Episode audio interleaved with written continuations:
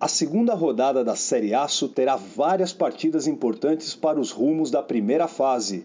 O principal deles será Juvena e Centos Alunos. O último jogo do dia pode também rotacionar os dois times no grupo B.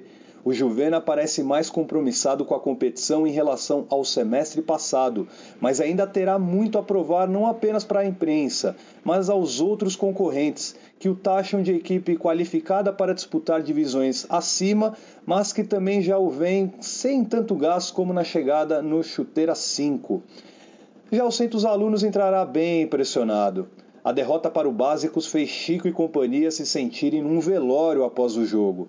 O atual vice-campeão do Chuteira 5 não poderá nem pensar em perder pontos se ainda quiser brigar pela vaga direta na bronze. Classificação ao mata-mata virá, pois é muito qualificado em relação a outras equipes. Então, Negueba e demais companheiros sabem seus objetivos. O jogão promete. Nas demais partidas do grupo B, jogos para afirmações. O Hooligans é favorito diante do Básicos e deve levar os três pontos. Mesmo reformulado, Melgar e Nicareta sabem montar equipes competitivas aliadas à técnica. Porém, a Fênix, apelido do Básicos, tem um elenco com raça e que poderá vender a possível derrota muito caro. Isso se não beliscar mais pontinhos dos favoritos. O técnico Barat sabe disso e sabe também extrair o que cada jogador rosado tem de melhor. Paraguai e Titãs e La Coruja e Sovai serão confrontos de seis pontos cada jogo. Quem vencer dará importante rumo para classificações. Quem perder já poderá ligar o sinal de alerta sim, principalmente o Sovai. Perder para o Hooligans é natural, mas o time terá de dar uma resposta à sua torcida diante dos Corujas, senão aquelas pizzas de quintas-feiras terão um sabor um pouquinho diferente. Já o La Coruja pode fazer mais do que fez contra o Paraguai. Bode, PZT, Gordo Aranha, é, tá na hora de o time reagir, hein? Assim como fez os paraguaios, recomeçando suas vidas e mostrando alegria. Cunha, Matheus, Cauê, todos estão lá ainda. E o retorno de Jedi, olha só, daria um bom nome de filme, hein? Dão ânimo ao time para encarar o Titãs, que se vier com o mesmo espírito do Festival Bola na Rede, periga até levar o grupo. Não é exagero não, hein? Enquanto isso, lá no grupo A, o Catimba vai ganhar aquela folguinha. Mas o outro líder, o Fúria Moleque, não. O Furinha já terá inclusive um jogo chave diante do ou não.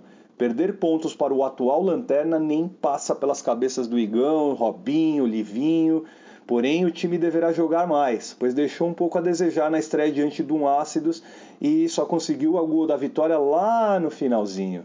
Vale lembrar que o Furinha é considerado um dos favoritos a vencer o grupo.